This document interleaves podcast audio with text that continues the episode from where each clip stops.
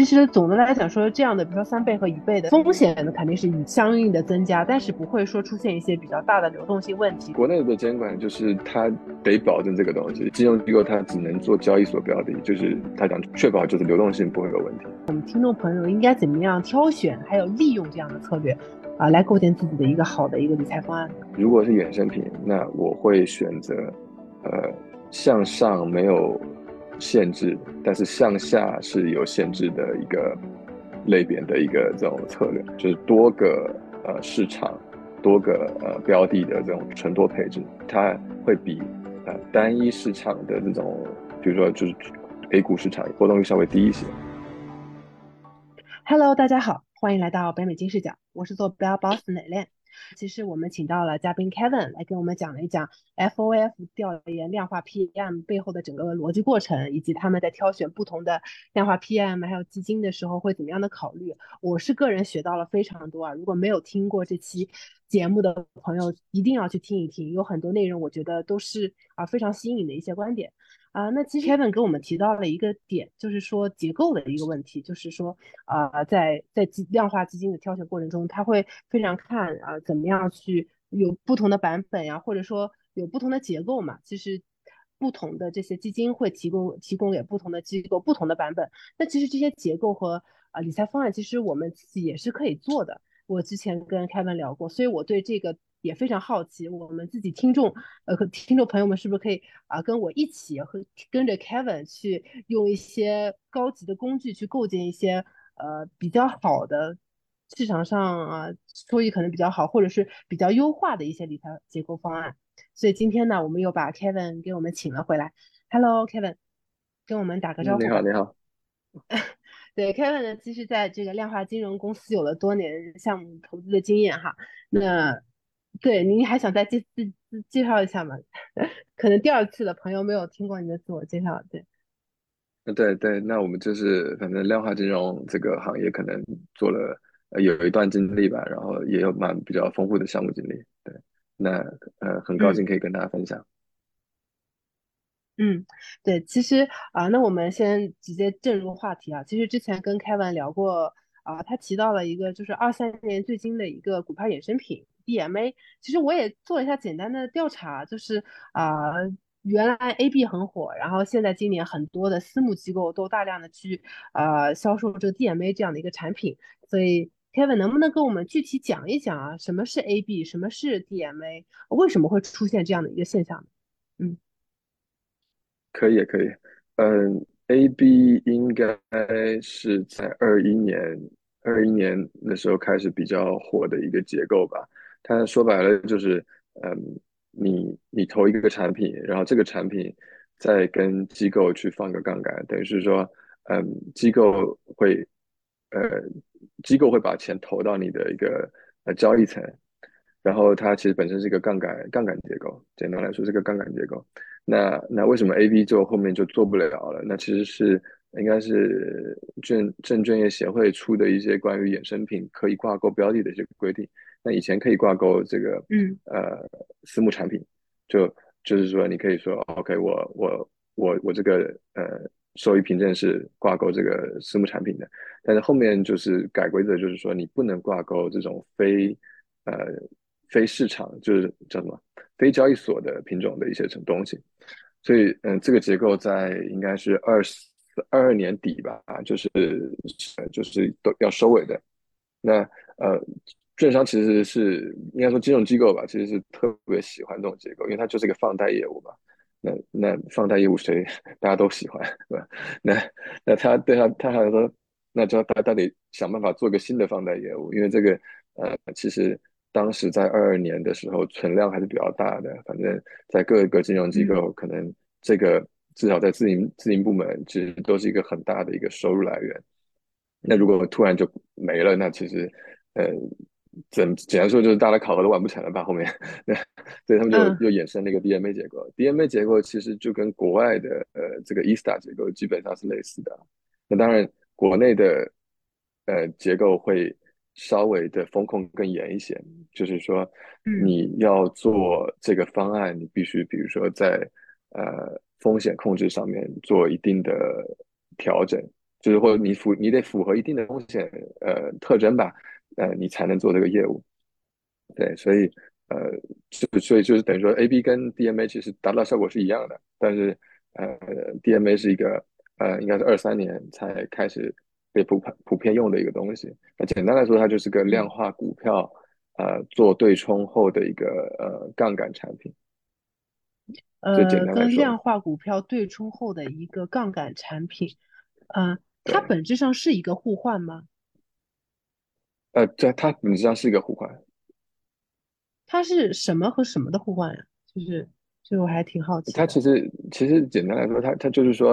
呃，我我我是一个管理人，我买比如说嗯一只股票，那我在股我在券商那边，它其实是给你保证金，我还是买这个股票，但是嗯你只需要付百分之二十五的保证金，那其实就得到一个嗯杠杆嘛。那这这这嗯，这简单来说是这样子的。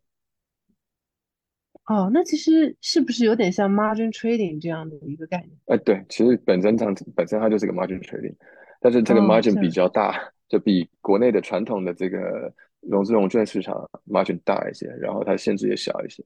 它限制少，但是它杠杆大，那都是挺好的。啊、那，那能跟我们，对，那挺好的。那跟我们分享一下，怎么样用这样的一些呃 DMA 的这样的一些产品，这样一些这样的一些衍生品来构建一些比较好的这个理财方案呢？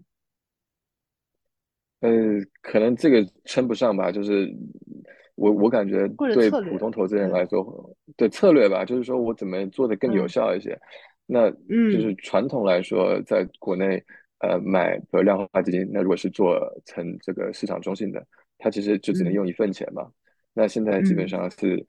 等于说你可以呃做四倍的钱，等于做四倍的一个这个收益，但是它可能有一定资金成本。但它资金成本是呃券商的资金成本，一般我们现在至少呃二三年开始的时候可能是四点五吧，然后现在因为国内利率稍微降了一些，基本上在四以内，所以你等于是借钱来干这个事情，但是你这个借这个钱嘛，其实就在至少在国内来说利率还是比较低的，所以可能还是嗯比较划算的。然后另外就是说，呃，对于管理人来说吧，这个可能就要稍微调一调，就是你 DMA 跟什么样的管理人做，那这可能稍微调调一调，因为呃，这已经是放过杠杆的产品了，所以呃，要是我的话，我肯定会选择就是呃风险敞口比较小的，或者说对呃这个 Alpha 本身的波动率比较小的一些管理人来做这些业务。当然，那如果你找的波动率大的，但是你可能挣钱会呃挣钱很多，但是他可能一一回撤可能也回撤个，比如说我我见过很多同行可能一回撤回撤个十五到三十个点，其实我觉得嗯对 一般投资人来说，就如果大家是比如说打工的，像我们这种，呃，我觉得也蛮难接受的吧。嗯，这相对来说，对，相对来。说，相相对来说，我会愿意做这个这种产品，就是因为它的呃利用更高一些。但是我肯定会挑，就是在风控上比较严的一些呃管理人，就这个就会嗯，你肯定要单独单独看了。刚呃可能上期也讲，就是国内管理人真的非常非常多，那其实肯定要在对他们有一定的了解吧，就是说才会去做这种杠杆项目。嗯，呃，那通常 DMA 它的这些 underlying 的资产是什么呢？我可以直接挂在固定收益，还是只一定是挂在股票，还是说股票基金或者是股票的量化基金都是可以的？目前国内的做法就是股票，就是说你只能做，呃一篮子股票业务，对，就是一篮子股票业务，它可能它会还还得超过吧，超过五十个票，就是如果你是比如说做呃偏主观的，那其实可能你不一定会拿那么多个票，对，然后你的多嗯。头跟空头它的还有一个相关性分析的问题，那这个这个公式应该是协会给的吧，或者说每个券商自己有自己的公式，你的多头跟空头嗯必须是百分之八十以上相关，你才能持续这个业务。就是我讲的就是 margin 这个业务，但你可以都你可以做没有 margin 的业务啊，但是你如果想要做这种 margin 业务的话，你必须多头跟空头是相关的。嗯，呃，那比如说，那这这种 DMA 啊普通我们的听众朋友能用吗？就普通，还是说这主要是一个机构啊，呃帮助他们放大收益、扩大规模的一个工具呢？可以买，就是一般的投资人是呃，有些量化基金是已经把这个这个叫结构算是 building 的吧，它会它会就这么卖，是等于是你就买的一个，比如说三到四倍的一个呃杠杆产品，它它是会有明确明确这个，一般来说会有明确标识的。嗯，对，因为我想到美国市场，比如说大家都很喜欢玩买那个 Ultra 三倍的那个 QQQ 啊，因为大家都喜欢啊 QQQ 的，ETF，然后大家都三倍杠，杆在那儿玩儿，就是不是比较像我刚刚讲的这个概念，就几倍杠杆的某一个几呃指数，但是这个指数呢却，但是这个 DMA 却不是作用在这个指数上的，而是作用在一篮子的股票上，比如说我自己想要 long 二十个股票，short 二十个股票。这样一篮子的五十个股票以上的这样的一个嗯。篮子里，嗯，对，是，但是这个可能一般来说，个人投资人就参与不了了，就在还是还是一个。机构投资人们才才能参与的一个市场。就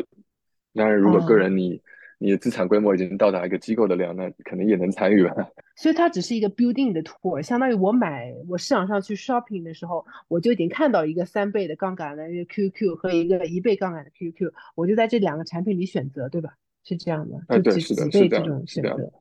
是这样的，是这样的，是这样的。呃，但是其实总的来讲说，这样的，比如说三倍和一倍的，它总的来讲是安全的，就是说风险呢肯定是与之呃相应的增加，但是不会说出现一些比较大的流动性问题，这些都是可以保证的，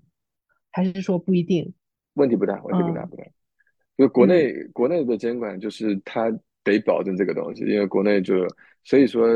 呃，金融机构它只能做交易所标的，就是它想它想确定确保就是流动性不会有问题。哦，懂了。对，那呃，那还有一个特别好奇的是，在上期节目中呢，你也会讲到了一个指数增强这样的一个策略，呃，就是量化指增这样的一个 ETF，在这边在国内非常的流行吗？就是到底您说的这个量化指增策略，到底背后是怎么样构成的？什么是一个量化指增策略？啊，量化指增策略其实是一个国内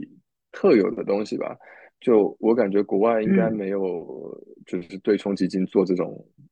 这种呃结构，因为国内是一个就是可能只能做多头的一个市场，所以呃呃，你必须你想要做呃绝对收益，就是你想要做空头的话，它会非常的抑制你的公司的一个规模。就是你做不了那么多空头，所以你你公司的策略可能本来你可以嗯做，比如说两百亿、三百亿的这个规模，你因为你想做绝对收益，你可能只能做三十亿或者五十亿的规模。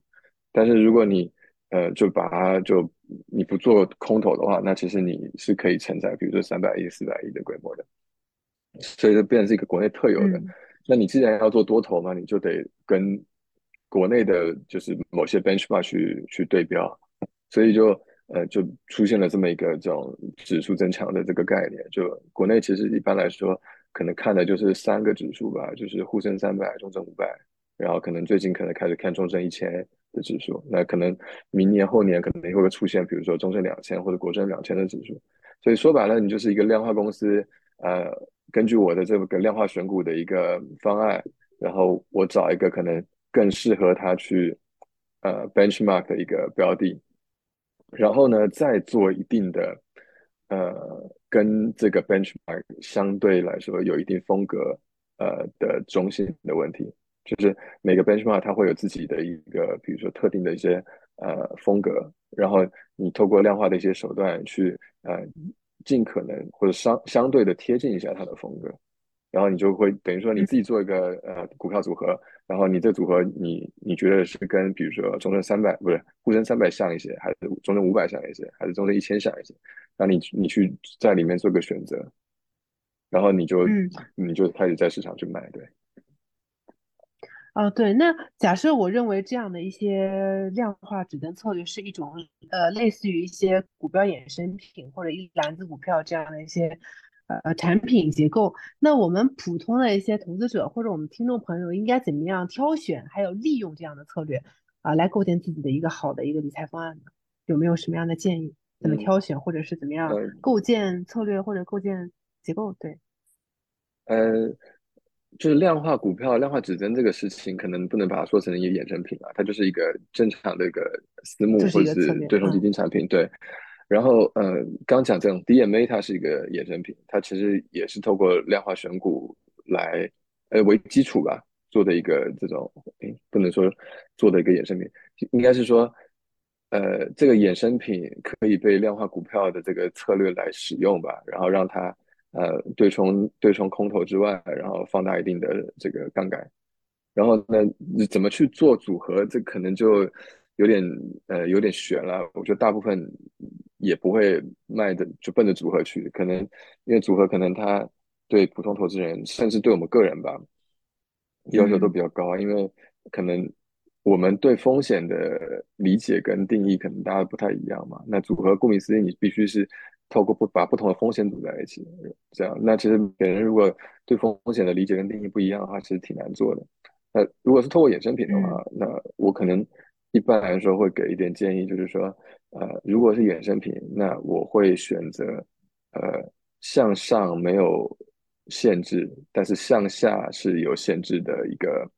类别的一个这种收益的的这种策略。那我举两个例子啊，就是因为这样肯定比较奇怪。就国内现在应该最大的股票衍生品，呃，应该是雪球吧。雪球可能是，嗯，我觉得国内外的投资人可能都会或多或少听过。那它无非是报一个这个票面价格，然后它有个套路价格，就是比如说，呃，指数你的或者就是说你的这个 underlying 它跌到一个呃成本之后，一个水线以下之后，那你就你的收益就跟 underlying 是一样一致的。那如果它上涨到某个这个 knockout 的这个这个水线的话，那你就是它会给你 quote 一个这个固定收益，至少在这段时间内的固定收益。那这个结构就是你你向上的呃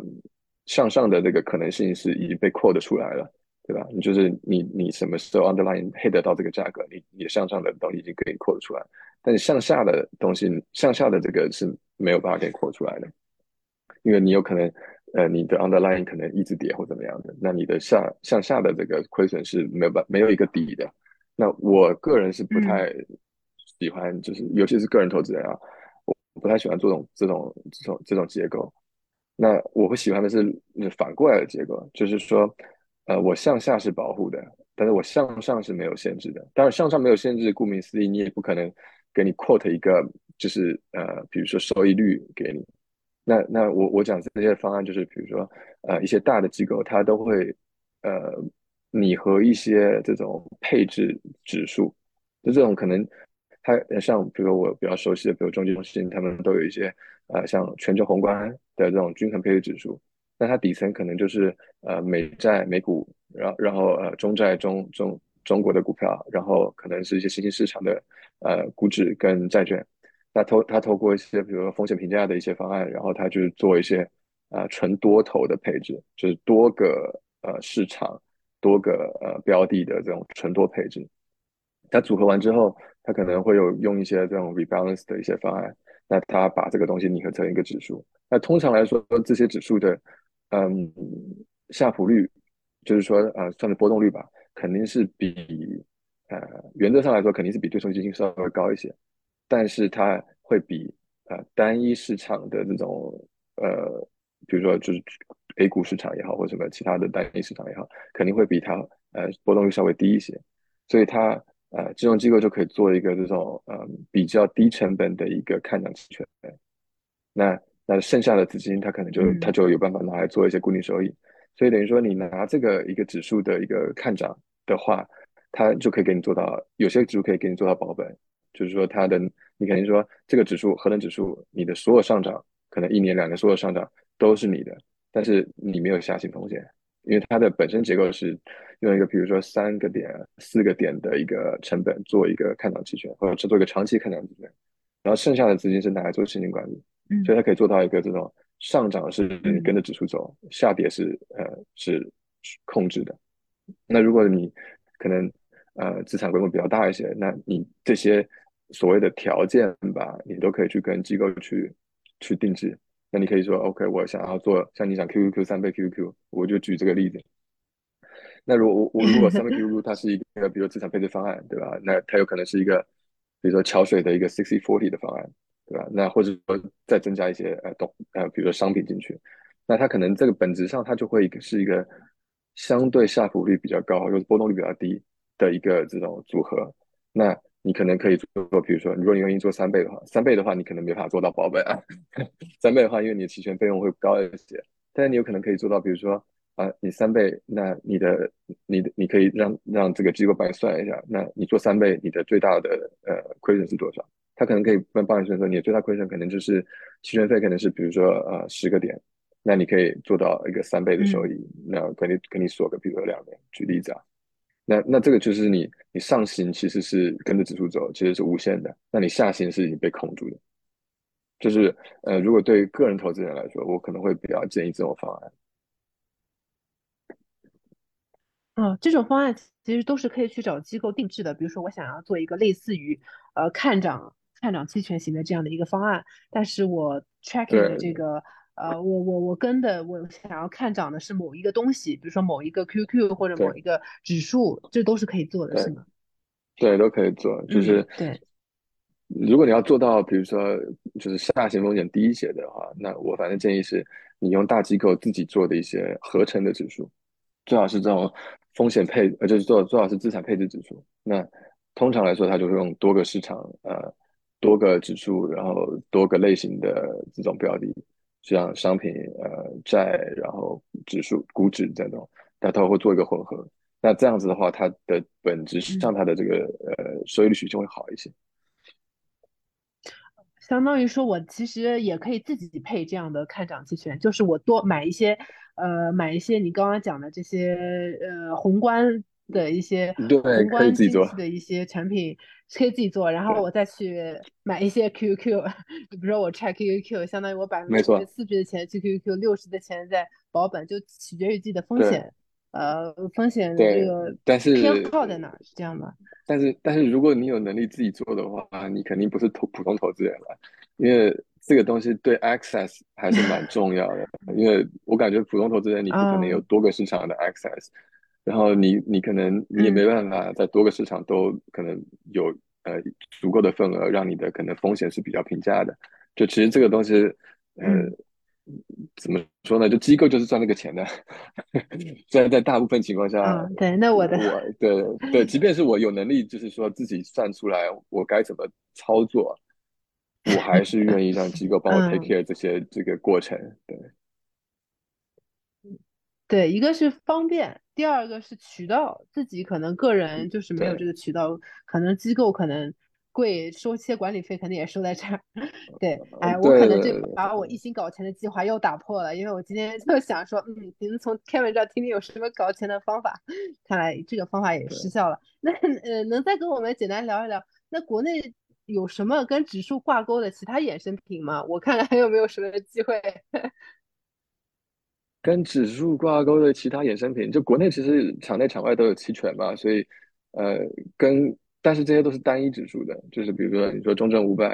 呃，中证一千，沪深三百，其实它都有相对应的这种衍生品、衍生工具。但是这个其实就是你在某个标的上直接去去做了。那如果是做成组合或者配置的话，那我肯定还是就挑一个，比如机构它已经 publish 的一个指数。最好就是一个这种宏观配置指数，这种指数可能是，嗯，相对来说就是，嗯，对组合来说是最好的。那当然，它有一些策略指数啊，嗯，像比如说，呃，它有些比如说，呃，股债轮动指数，那或者是说它一些商品的一些，嗯，商品的量化指数。那商品可能大部分可能是做，比如说趋势跟踪或者做，呃，基差，对吧？它它可能会。呃，做一个这个商品的这种趋势跟踪跟基差的一个呃复合的这种指数，那它呃这种其实也是有一定吸引力的，但是这些就是嗯，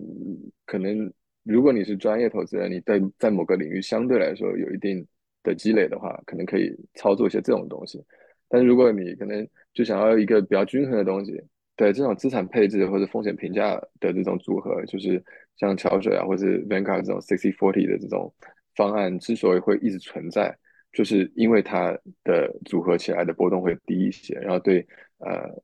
对一般投资人他可以长期持有，但是呢，嗯，在国内透过衍生品这个市场，它长期持有还可以是个保本的方案，是不是很像？